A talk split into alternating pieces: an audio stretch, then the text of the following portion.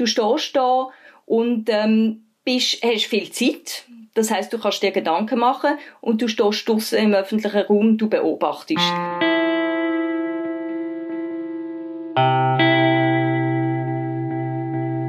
da, ich bestimme über Zeit. Und ähm, über Zeit bestimmen ist ja etwas sehr Grosses. Das heißt, es ist dann auch gerade äh, schnell mal ein bisschen gottähnlich, oder?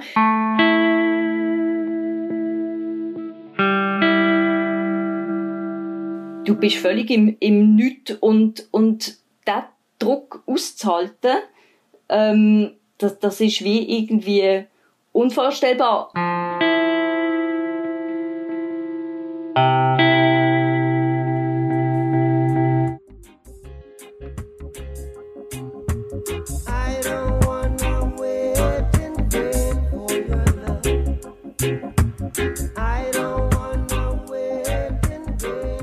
Sorry, ich warte doch nicht einfach so, vergeblich auf dich. My Love. Der Songtext von Bob Marley weltberühmt. Warten in dem Fall kaum auszuhalten. Warten kann aber auch ganz unterschiedliche Bedeutungen haben, wenn man sich mal genauer überlegt und vor allem auch, wenn man ins neue Surprise Strassenmagazin hineinschaut. Dort ist das Thema Warten omnipräsent aus ganz vielen verschiedenen Blickwinkeln. Und darum wollte ich euch eigentlich jetzt auch nicht mehr länger warten lassen, sondern starte den Tag über das ganze Heftthema mit der Diana Frey.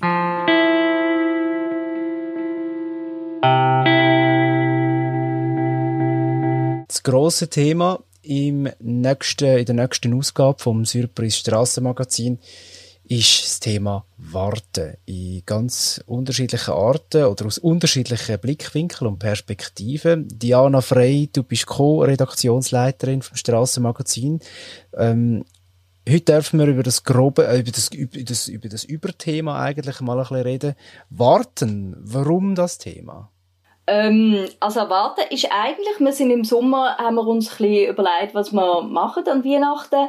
Und ähm, das ist eigentlich ganz banal äh, entstanden in unserer Alltagssituation. Und zwar sind wir so gerade am Austauschen von Nachrichten gesehen, es ist um Textredigieren gegangen. Und dann schreibt mir mein Kollege, äh, Redaktionskollege Klaus Petrus, ähm, ich warte, weil ich gesagt habe, komm gleich, komm gleich. Und dann äh, nachher bin ich da gesessen und es ist ja einfach ein Floskel und dann habe ich irgendeinen so Moment gehabt, wo ich gemerkt habe, da, da, da steckt irgendwie viel drin und vielleicht auch nicht. Es kann Ungeduld drin äh, drinstecken, es kann Geduld drinstecken, es kann Ungeduld drinstecken, ähm, es, es kann Druck meinen, also es ist ja eigentlich sehr vielschichtig. Und dann äh, habe ich gemerkt, ich kann, äh, es ist so ein bisschen wie eine Spitze von einem Eisberg, wo man total viel kann drin interpretieren Und ich habe das in dem Moment irgendwie spannend gefunden. Ähm, und dann habe ich gefunden, komm, wir machen etwas über das Warten. Also natürlich klar angekoppelt an die Adventszeit, die ja eine Wartezeit ist.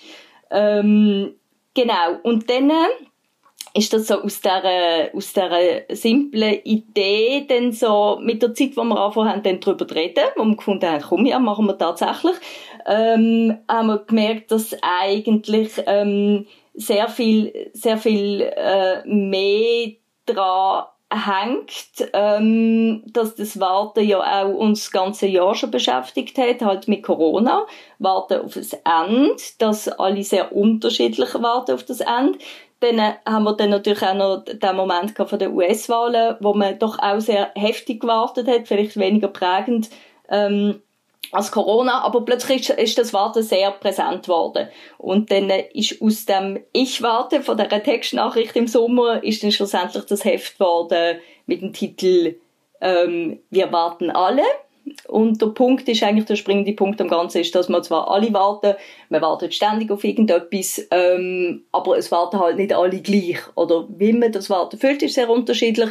Es kommt aber auch tatsächlich darauf an, ähm, wo man sich sozial einordnet oder eingestuft wird. Und dort haben wir gefunden, dort wird es wirklich spannend.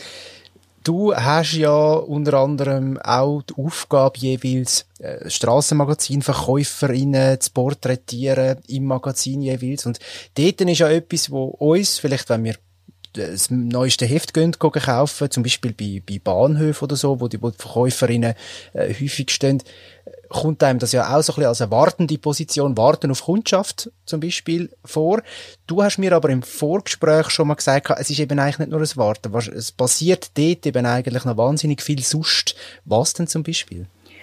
Ähm also ich bin ja mit den Verkäuferinnen und Verkäufern zum Teil auch in Kontakt ähm, mit, äh, mit der Verkäuferkolumne, die wir auch im Heft haben jeweils. Ähm, und dort reden wir eigentlich ähm, viel über die, über die Verkaufssituation. Und dort ist mir aufgefallen, dass das warten. Klar ist es mühsam, klar muss man draussen stehen im Winter, es, äh, das äh, wenn wir, wenn wir nicht ausblenden. Aber es ist wirklich der spannende Punkt, der spannende Punkt, wo jetzt auch nicht überhaupt nicht irgendwie äh, äh herbeigerettet ist, sondern wo ich wirklich ähm, von vielen erzählt ist, ähm, dass die, das, das Warten wie die das nutzen, ist so spannend und, und wie sie es füllen, dass sie es füllen und wie sehr sie es auf unterschiedliche Art füllen. Und ich glaube, es ist nicht mal so sehr, dass sie jetzt besonders geistreich äh, äh, sind oder findig oder quasi das Beste aus der Situation machen. Ich habe das Gefühl, es hängt schon auch mit der Wartesituation an sich zusammen. Du stehst da und ähm, bist, hast viel Zeit. Das heißt, du kannst dir Gedanken machen und du stehst draussen im öffentlichen Raum, du beobachtest. Und ich glaube, aus dem heraus ergänzt sich dann, äh, dann eigene, eigene Gedanken und vor allem gibt's bei jedem kehrt sich irgendwie so sein Thema raus. Also Beispiel, was die machen im Warten ist zum Beispiel äh, halt aufräumen. Also ganz ganz konkret, viele fangen an Abfall zusammensammeln und wegrühren. Also so quasi es ist ja der eigene Arbeitsplatz, der Arbeitsplatz ähm, aufzuräumen, weil man offenbar eine Vorstellung hat vom öffentlichen Raum, das muss Ordnung sein. Dann gibt's ähm, andere, wo, wo auf den Leuten helfen, Einkäufe einpacken oder sogar bis heim begleiten, alte Frauen heim begleiten und so. Also da geht's mehr so um zwischenmenschliche Beziehungen, um Menschlichkeit irgendwie. Und ähm, dann gibt's auch jemanden, der, der vor da ästhetische Diskussionen führen mit, dem Leut, mit den Leuten was aber dann wirklich auch darum geht, dass er, dass er es äh, beobachtet und zum Beispiel irgendwie Muster von Kleidern von seinen Kundinnen anfängt analysieren und darauf zurückführen, was die für ein ästhetisches Empfinden haben und so, oder am Bahnhof gerade gibt's natürlich dann die, wo, ähm, wo den Leuten anfangen helfen quasi dann halt, dann bist du der, wo, wo gebraucht wird in einer bestimmten Situation. Es gibt zum Beispiel das Beispiel, dass, äh, jemand halt dann hilft, wenn ein Blinder seinen Weg nicht findet oder schwere Koffer, ähm, jemand mit schweren Koffer vorbeiläuft, dass man ihm zeigt, wo der Lift ist. Also man füllt irgendwie so die Lücke und, und es steckt irgendwo das äh, Verständnis drin, was man was, was einem wichtig ist im Leben und wie man, was, was man der öffentliche Raum auch versteht. Das ist eigentlich alles andere als Warten, genau. Es ist eigentlich wie also eine Projektionsfläche auf eine Art. Du hast ja für das äh, neue Heft mit dem Soziologen, mit dem Andreas Göttlich geredet. Dort äh, geht's ja unter anderem aus äh, als äh, Warten, als, als eine Machtdemonstration zum Beispiel. Ähm, Gibt's dort grundsätzlich Sachen, die dich überrascht oder völlig neu sind, jetzt mal mit einem Wissenschaftler über das Thema Warten zu reden? Ja, also ich habe gemerkt, wie vielschichtig ähm, das ganze Thema ist. Vielleicht sage ich zuerst noch grundsätzlich, was er gesagt hat, ähm, zum, zum Warten, nämlich, dass zum einen äh, eine historische Tradition hat, also bei Monarchen im Absolutismus, ähm, die haben Leute, die angereist sind, warten, um zu zeigen, da, ich bestimme über Zeit. Und ähm, über Zeit bestimmen ist ja etwas sehr Grosses. Das heißt, es ist dann auch gerade äh, schnell mal ein bisschen gottähnlich. Oder? Ähm, das passiert doch heute teilweise sogar noch so auf geopolitischer Stufe, wenn sich so Machtmenschen treffen. Das, das manchmal so, ich habe mal gehört, Wladimir Putin hat, glaube mal Angela Merkel einfach warten lassen. Und das ist auch eine Art eine, eine Machtdemonstration gewesen. Hey, so, also, das ist, kommt mir jetzt gerade so spontan in den Sinn. Also, das gibt's, glaube ich, immer noch heute, oder so. Genau, ich denke auch, ich, ich glaube, es ist vielfach halt nicht mehr so ganz, nicht mehr so offensichtlich, also vor allem, vor allem halt so in, in unserer Gesellschaft, die doch ein bisschen äh, egalitärer ausgerichtet ist, ähm, ist dann äh, mehr in versteckten Formen. Aber ähm, klar, das ist eine Machtdemonstration. Es erzählt auch hier etwas über Abhängigkeiten. Also man kann auch simplere Beispiele nehmen wie ähm, äh, äh, ein Journalist, der auf einen Megastar wartet zum Interviewen, da ist ja klar, da wartet der Journalist drei Stunden, weil er es braucht, weil er abhängig ist und äh, der andere kann warten lassen. Also so, genau. Ähm, wirklich überrascht ähm, kann man sagen, also mir ist eigentlich klar geworden, wie, ähm, wie, wie, dass man, wie viel an Botschaft steckt in diesem Warten. Also, dass es vielleicht äh, eine Strategie ist. Es gibt ein Beispiel von argentinischen Sozialämtern, weil dort halt äh, zufälligerweise in Argentinien ein Soziolog ähm, das Warten auf Sozialämter untersucht hat und dort herausgefunden hat, dass sie es wirklich systematisch als Strategie anwendet, die Leute warten zu lassen, ähm, auch Computerprobleme vorschieben, alles Mögliche. Die Leute vertrösten, sie sollen nächste Woche wieder kommen, ähm, um denen schon die Botschaft mit auf den Weg zu geben, ihr seid nicht so wichtig. Ähm, und ihr dürft keine Ansprüche stellen. Also es ist äh, eigentlich ein Abwerten und ich glaube, das ähm, verinnerlicht man dann auch irgendwann, wenn man die ganze Zeit so behandelt wird und, und stellt auch keine Ansprüche mehr. Also, und dass das äh, so, so bewusst eingesetzt wird, ist mir wie nicht so, mir ist nicht so bewusst gewesen, ähm, was für eine Tragweite das kann sein. Mir ist nicht so bewusst gewesen, ähm, wie, wie, wie sehr das halt wirklich mit sozialer Über- und Unterordnung zusammenhängt das ist mir, das ist mir neu gewesen. Mhm. Das dass man es auch wirklich kann, wissenschaftlich äh, festmachen vor allem, ja. Und, und dass es äh, eben, wie du sagst, es ist eine Frage von den finanziellen Möglichkeiten, was ich zum Beispiel nicht gewusst habe. Das kommt ja auch noch zum Tragen, gerade am Anfang, wo gleich ein bisschen zum Schmunzeln anregt, dass es ja Warten auch eine Art äh, als Berufsgattung gibt. Zum Beispiel in Italien. Zum Beispiel was? Zum Beispiel in Italien, das habe ich irgendwie so gelesen, dass es dort Leute gibt, die für andere warten. Die werden zahlt dafür, dass sie für jemanden gehen, gehen warten, beispielsweise irgendwo in einer Schlange oder weiß ich was alles. Das habe ich nicht gewusst. Aber das, ja, es ist irgendwie tragisch, also es, es, so gesellschaftlich sagt das ein bisschen etwas und andererseits muss man, es, es tönt so kurios, dass es wirklich auch, äh, irgendwie fast wieder lustig ist. Das stimmt, das hat mir ähm, der, äh, der Soziologe der Andreas Göttlich, der an der Uni Konstanz äh, übrigens ein Forschungsprojekt ähm, leitet zu dem Ganzen, wo soll ein Buch daraus entstehen, also zum Thema Warten. Ähm, er hat mir das ähm, ver erzählt, dass der Beruf vom Codista nennt sich das gibt. Also Leute, die für Geld für andere in, in die Warteschlange äh, stehen. Ich bin dann nachher googeln und habe tatsächlich einen Bericht darüber gefunden, das ist ein Italiener gewesen, der, das, äh, der damit angefangen hat. Okay. Äh, und dann geht's ja aber noch weiter mit dem Thema im ganzen Heft. Zum Beispiel der Surprise-Reporter, der Simon Jäcki, der hat ja ähm, mit Leuten geredet, die zum Beispiel jetzt konkret auf einen Asylentscheid warten. Er ist so in dem Themenfeld immer wieder ein bisschen unterwegs. Wir haben ihn auch schon als Gast zu, zum Thema ähm, Asyl und Asylentscheid. Ähm, ist das auch so ein Teil von einer Machtdemonstration? Also es tut sich bei mir gerade so ein bisschen, geht, geht dann, ich, ich schiebe das gerade so ein bisschen in die Ecke, dass es dort dann auch so ein bisschen darum geht, ähm, man muss quasi auf den, den Machtapparat warten, klingt jetzt ein bisschen martialisch, ich weiss, aber wo, wo quasi ihm einem sagt, du darfst bleiben oder du darfst nicht bleiben, so.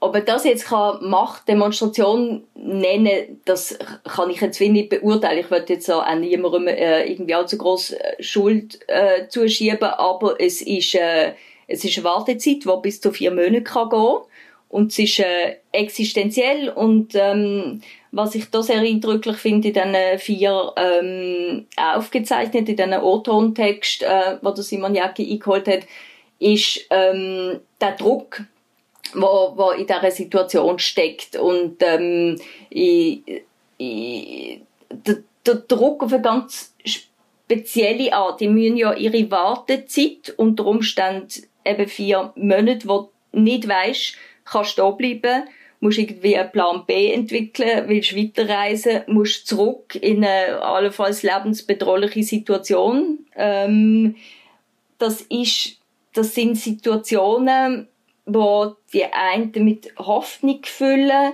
die anderen mit Verzweiflung, aber eigentlich ist es ähm, der totale, du bist völlig im, im Nichts und, und diesen Druck auszuhalten, ähm, das, das ist wie irgendwie unvorstellbar. Ich finde eben, was auch sehr aus diesem Text spricht, vor allem aus dem einen, ist, wie gefährlich eigentlich der Moment ist.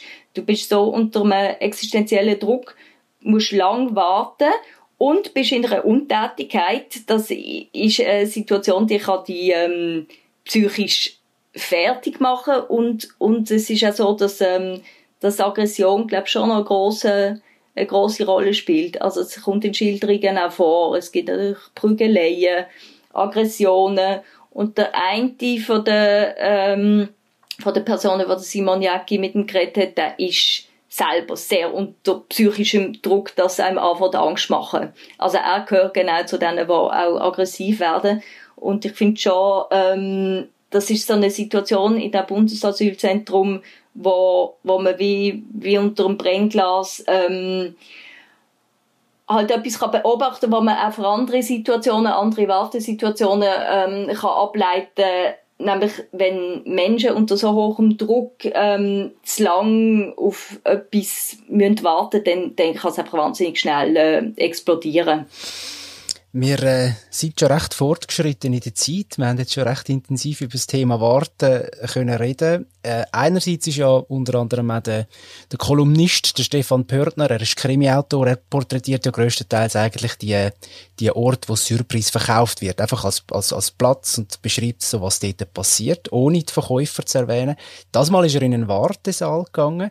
Ähm, wie ist das zustande gekommen? Ist das, äh, ja, was hat er da ohne zu viel zu verraten, was hat er da für Erkenntnis gewonnen? Ähm, also die Stanko ist natürlich so, dass wir gewusst haben, dass der Stefan Pörtner aus einem Ort sehr viel mehr macht als nur eine Ortsbeschreibung. Ähm, darum haben wir ihn ähm, losgeschickt in Barzell. Zuerst hat er, glaube ich, Bedenken gehabt, ob er überhaupt den Wahlzahl findet. Er ist dann an verschiedenen Orten, im Vorratswahlzahl, ähm, ist er im Bahnhof Stadelhofen und am HB Zürich.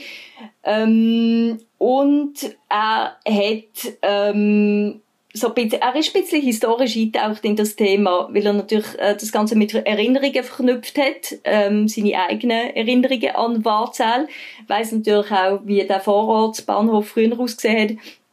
Und das Warten ist eigentlich vom, äh, also Warzell ist vom Aufenthaltsraum, wo man, wo man sich quasi am Warten widmet ähm, ist zu etwas Funktionalem geworden. Sichtbar auch, auch wie die ausgestaltet sind.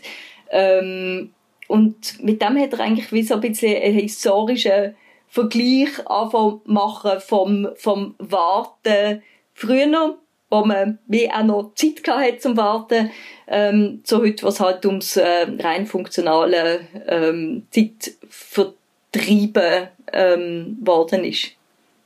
Also ich habe mir oft mal, als ich es gehört habe, was das Thema, was Thema ist, habe ich angefangen, so, mich anfangen zu fragen, wann warte ich und wie warte ich und so.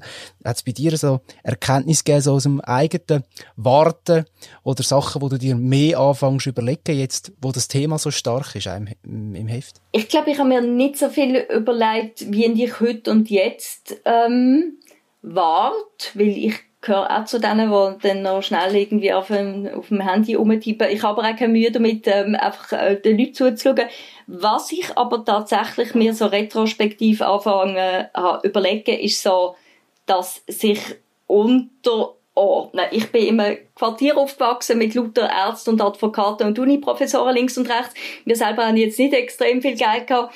Und ähm, ich habe das Gefühl, dass das habe ich schon auch irgendwo mitgenommen, dass den anderen mehr zusteht als mir. Und ich kann mich erinnern, uns ist das so eingerichtet worden als Kinder, dass wir überall immer pünktlich sind. Ich bin immer überall 15 Minuten früher gesehen als alle anderen und bin die gewesen, wo mir die Beine in den Bauch gestanden hat und in der Kälte gewartet hat. Und das ist wie normal gewesen, man lässt andere nicht warten. Und ich kann jetzt einfach mir einfach Gedanken machen, unterdessen bin ich die, die die anderen warten Und das äh, hängt schon auch damit zusammen, dass sich mein Selbstbild verändert hat. Ist natürlich überhaupt nicht okay, dass jetzt die anderen mit warten, aber es zeigt, glaube ich, schon ziemlich viel aus, was ich das Gefühl habe, kann ich mir leisten und kann ich mir nicht leisten. Und das finde ich irgendwo, ähm, ja, das finde ich auch erschreckend. Oder erschreckend. ja. Sehr, sehr spannend war, Diana. Wir freuen uns sehr auf das neue Heft. Danke vielmals für den, für den Tag. Merci auch.